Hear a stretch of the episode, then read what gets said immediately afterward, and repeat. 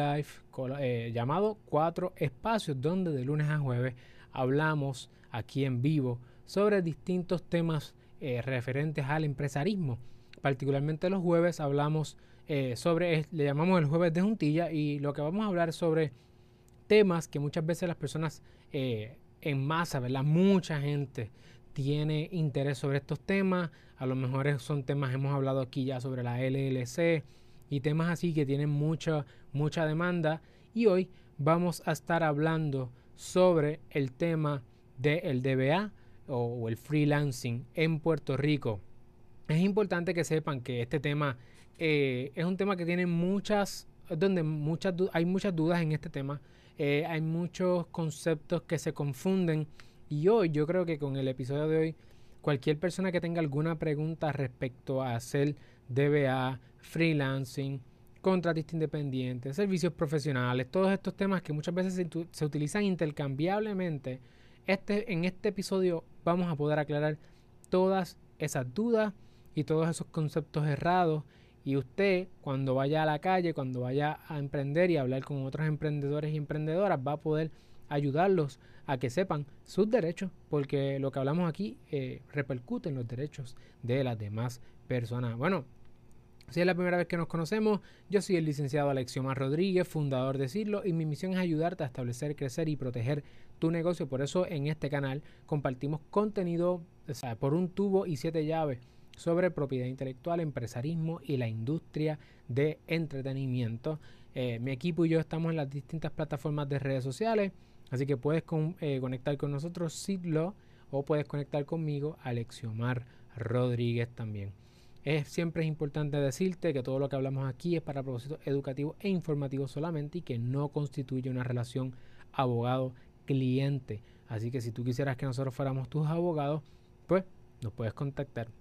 Y con gusto, si podemos ayudarte y necesitas representación, pues sabes que cuentas con nosotros. Obviamente todo lo que hablamos aquí en este canal de YouTube tiene que ver con cosas que nosotros trabajamos.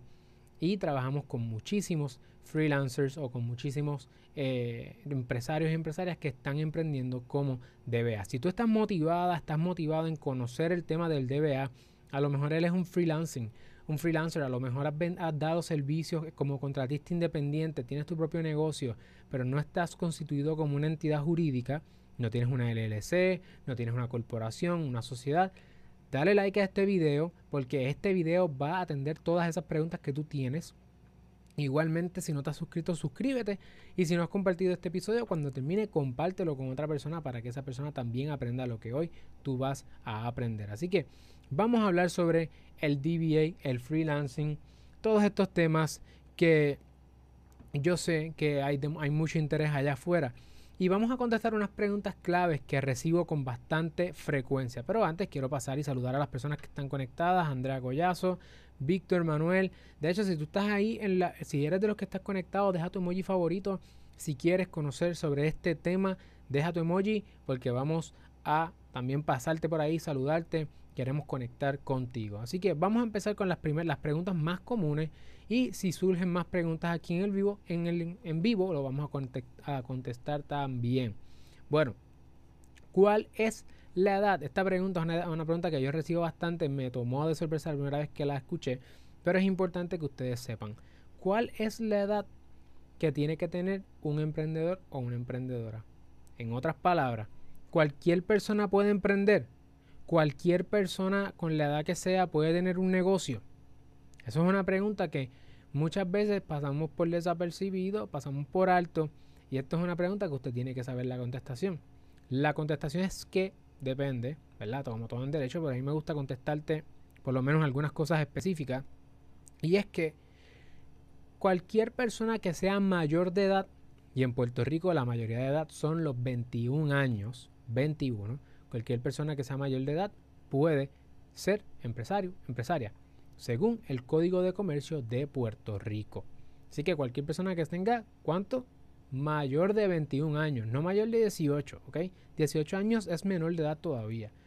La excepción es que si es un menor de edad, si tiene menos de 21 años, esté emancipado. ¿Ok? Y a mí no me encantan estos temas de familia, o, de derecho de código civil, que ahora también ya lo, lo van a cambiar, pero entiendo que esta sección no se cambia y usted es un menor de edad si tiene menos de 21 años y si tiene menos de 21 años usted puede emprender, ¿verdad? Usted puede emprender si es menor de edad con su papá o su mamá supliéndole lo que le llaman la capacidad legal o la capacidad jurídica o algún mayor de edad, pero que tenga patria y potestad sobre usted, pero, o la tutela, hay un montón de cosas ahí. Lo importante es que sepas que si eres menor de edad debes estar emancipado si quieres eh, emprender un negocio sola o solo. Así que antes de seguir, quiero saludar ahí a Josué Mato. Gracias Josué por conectarte.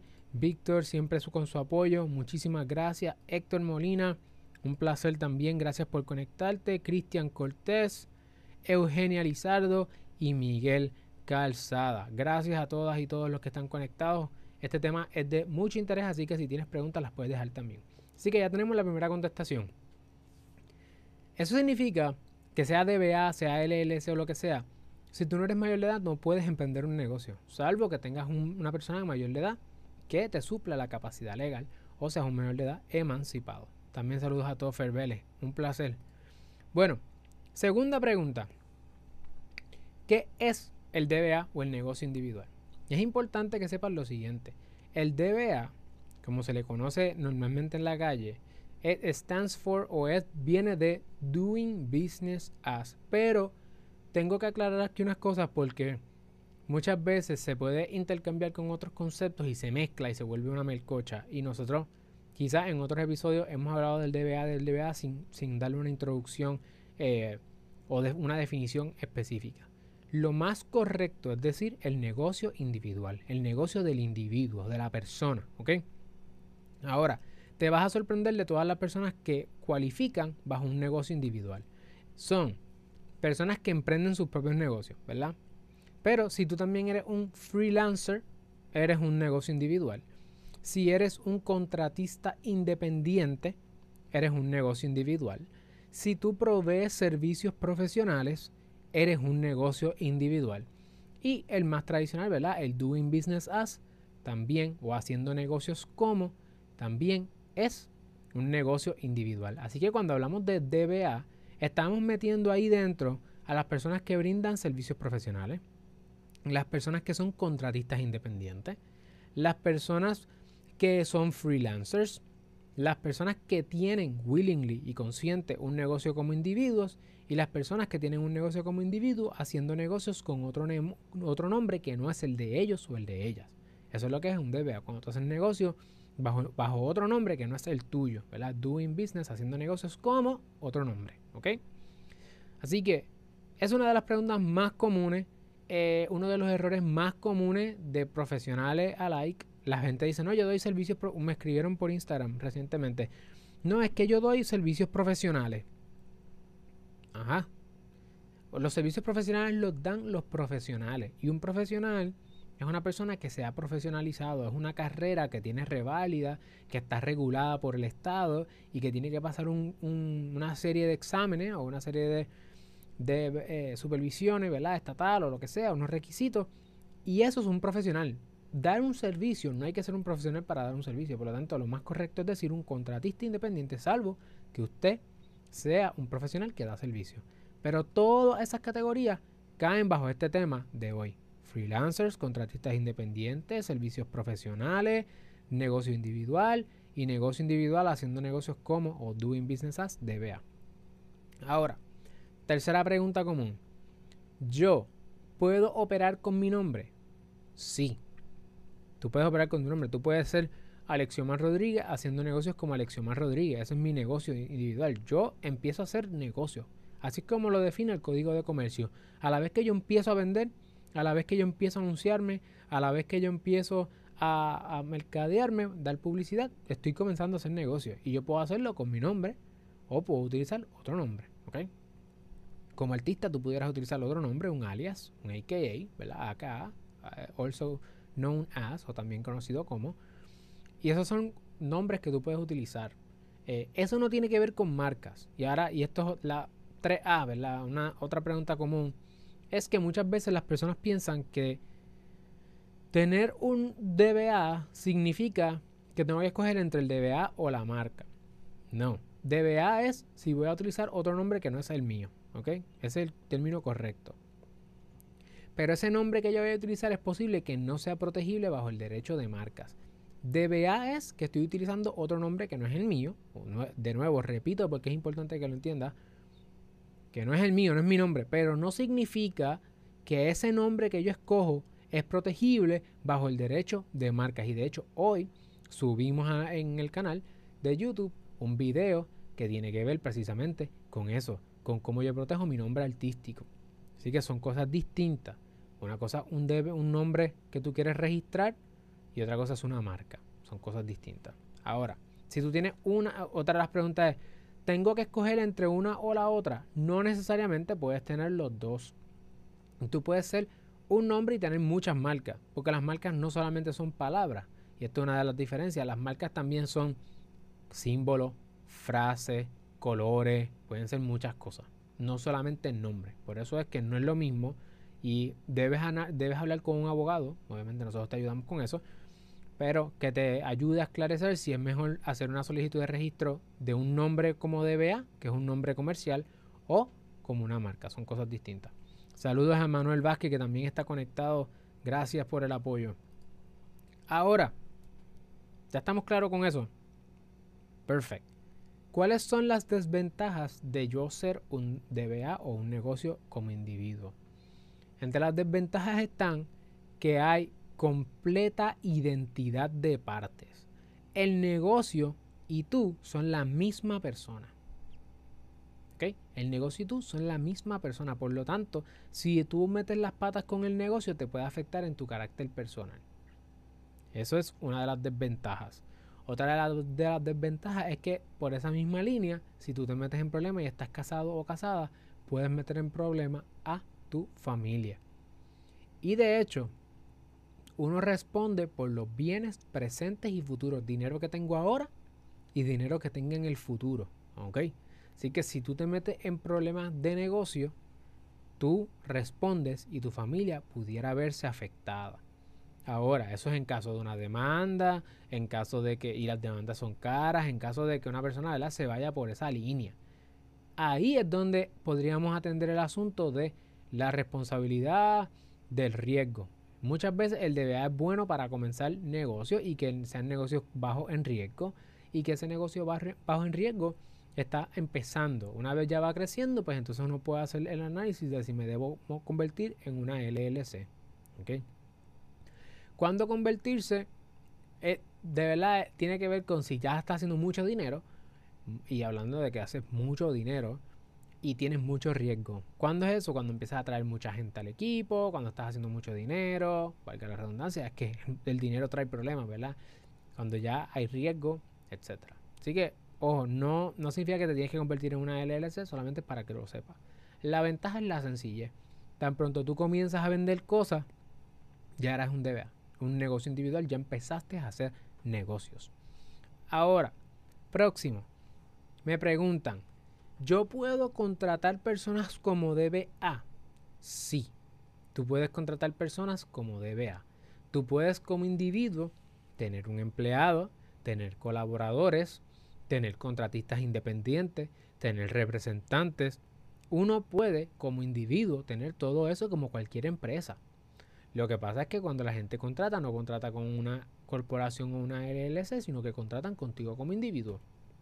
Y eso es un momento donde yo ahí diría, mm, vas a empezar a contratar gente. Yo haría el análisis de si nos conviene movernos hacia la LLC en una situación como esa, pero se puede hacer. Nos pregunta acá Carlos, vamos a lanzar la pregunta aquí. ¿Uno puede solicitar incentivos para un DBA? Vengo del área de software development. Sí, Carlos, tremenda pregunta y qué bueno que la lanzaste. Cuando uno, como cuando uno es DBA, uno está como individuo. Así que hay dos incentivos y hay un, nosotros tenemos otro episodio de los lunes de logística empresarial donde hablamos sobre los incentivos. Pero, a grosso modo, el individuo puede solicitar un incentivo como joven empresario en Puerto Rico, si tienes entre 16 y 35 años, te beneficia ese incentivo contributivo. Y otro incentivo contributivo, si eres creativo como, como un software developer, pudieras eh, certificarte como una empresa de creativa, porque caerías bajo la, categoría de empresa creativa en la industria creativa de Puerto Rico y pudieras tener eh, distintos incentivos. Entiendo que hay incentivos para la exportación de servicios. Si tú tienes un software as a service y tú das ese software, ese service afuera, también podrías tener eh, incentivos para la exportación de servicios. Y hay que, y nada, yo te aparte de esos incentivos, hay otros más, creo que de manufactura de software hay otras cosas que también se pueden hacer. Hay que consultar con una persona que se dedique a incentivos, pero esos incentivos sí, y otros más, sí los puedes hacer. Saludos, pregunto, dice César Fialio. Si ya registré la marca, ¿necesito registrar también el nombre comercial para irme a la segura? No necesariamente eh, tú pudieras someter una solicitud de DBA para que nadie utilice el nombre DBA. Pero no es necesario porque la marca es más poderosa en muchas ocasiones que el DBA. Siempre, para irse a la segura, para uno estar en una mejor posición, pues lo mejor es tenerlo todo, ¿verdad? Eso es lo mejor. Pero pues no siempre es así. Y si tienes una marca, pues el DBA no necesariamente lo necesite. Pero siempre es bueno tenerlo todo. Esa es la mejor, la mejor opción. Nos pregunta también César, aprovechamos. ¿Es necesario sacar el seguro social patronal como DBA? Necesario no es. Conveniente, mejor sí lo es. Lo mejor sería tú tener un seguro social patronal porque, porque cuando te van a hacer las 480 o te van a, pagar y muchas veces te piden esa información, tú no quieres tener tu seguro social individual corriendo por ahí y tú prefieres mejor darle el EIN, seguro social patronal, pero no es necesario. O sea, sin eso no, puede, no es que no puedas dar servicio, ¿verdad? La mayor parte de los contratistas independientes no tienen su EIN, pero sí es la, es, la, es la mejor práctica. Pero necesario no es. Así que, gracias a esas preguntas están buenísimas porque voy a aprovechar y voy a decirte lo siguiente. ¿Cuál es la mejor forma para entonces tú comenzar a operar como contratista, como proveedor de servicios profesionales, como freelancer, como negocio individual, DBA, o sea, no importa la categoría que tú te pongas, si tú no tienes una entidad jurídica, a ti te aplica este juego. Si tú eres estudiante y tú trabajas por un profesor, trabajas para la universidad, tú y eres un contratista independiente y así te lo dicen, necesitas este paso también. Si eres un profesor en la universidad y estás como contratista, necesitas este paso también. ¿Ok?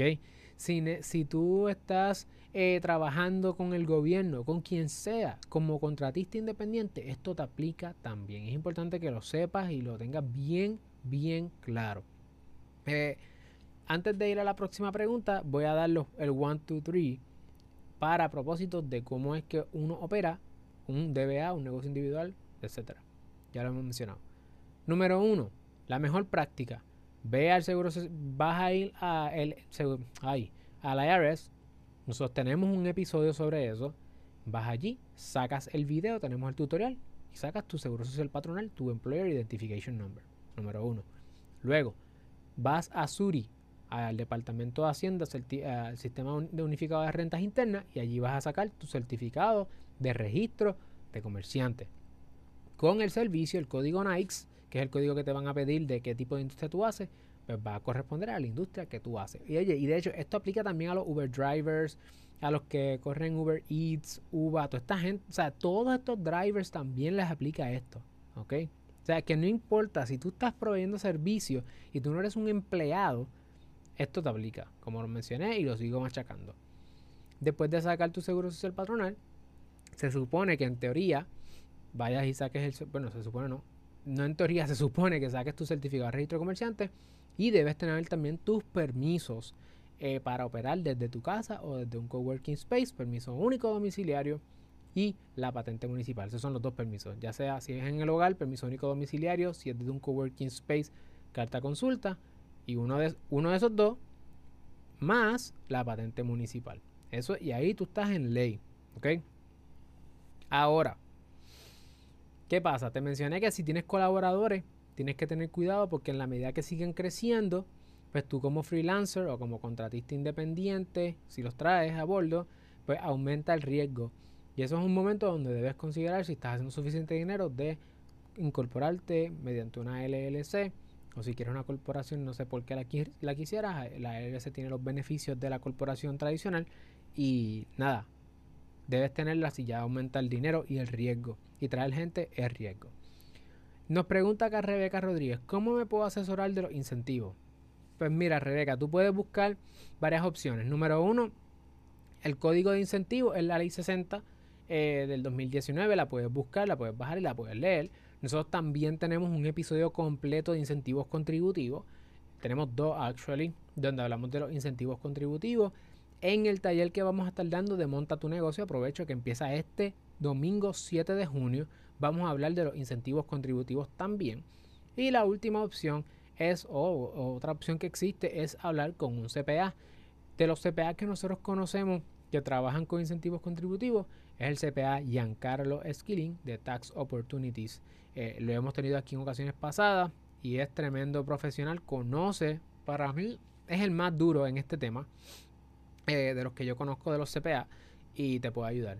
Obviamente hay que hablar con ellos, orientarte y eh, pues solicitar, si vas a solicitar, obviamente hay que pagar por todos estos servicios, pues porque te estás ahorrando un montón de dinero.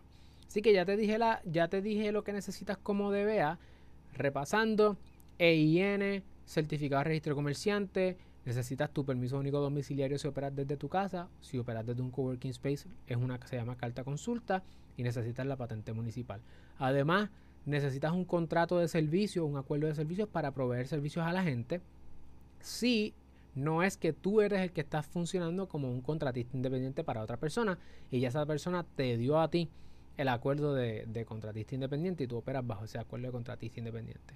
Otra cosa que les debo decir es que existe un relevo de retención de Hacienda que deben considerar sacar porque eh, cuando a usted como contratista le pagan más de 500 dólares, tienen que retenerle el 10%.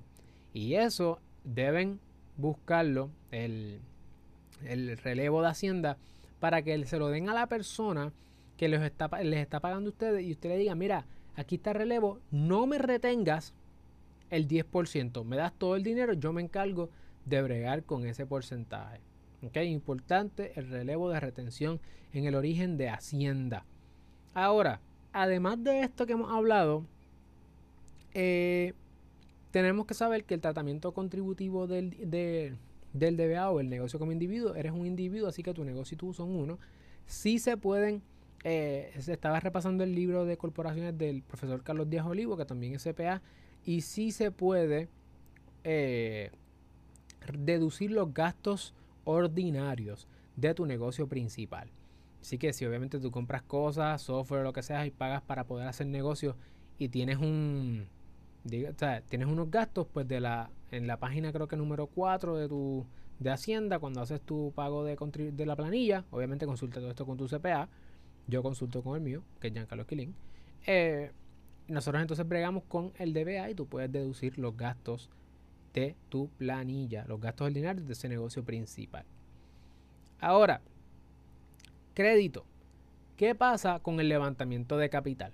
Es limitado porque tienes que utilizar tu crédito personal para poder utilizar, eh, para poder levantar capital. Porque recuerda que el negocio y tú son uno, son un mismo, una misma persona, por lo tanto, tu crédito personal siempre está corriendo y además que para poder levantar capital a través de préstamos, pues el préstamo que tú puedes utilizar es el préstamo privado. De hecho, antes de que vayas a, sacar tu certificado de registro comerciante, lo más seguro es que si vas al video que nosotros tenemos también de sacar el certificado de registro comerciante, vas a ver que un montón de personas tienen allí la misma pregunta de cómo lo sacan para DBA o como individuo. No vas a ir a la sección de este de corporaciones ni de, ni de cuenta comercial. Tienes que ir a la sección que dice individuo comerciante. Individuo comerciante. ¿Ok? No es a la cuenta comercial.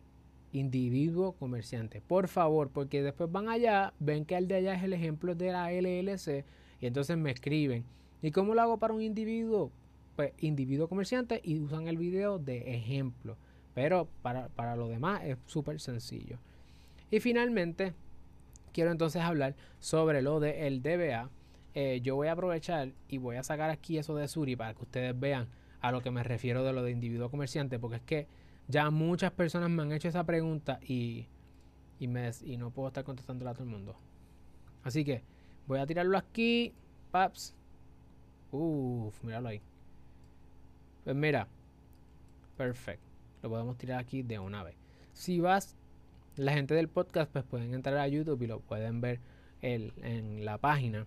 Básicamente lo que les estoy diciendo es que en el video de sacar el Suri para corporaciones, tú vas a registrar un contribuyente nuevo, ¿verdad? Y vas a ir a como contribuyente individuo, eso es para cualquier persona. Mira, lee aquí al lado. Dice, mi cuenta de negocio usa esta opción para registrar una entidad, como les he dicho, corporación, sociedad, donde usted es el dueño. ¿Ok? Y dice, mi cuenta como individuo comerciante, dice, esta opción es para individuos que realizan negocios bajo uno o más nombres, DBA. Debe tener un número de seguro social como persona o número de identificación de individuo para utilizar esta opción, que es lo mismo que el EIN.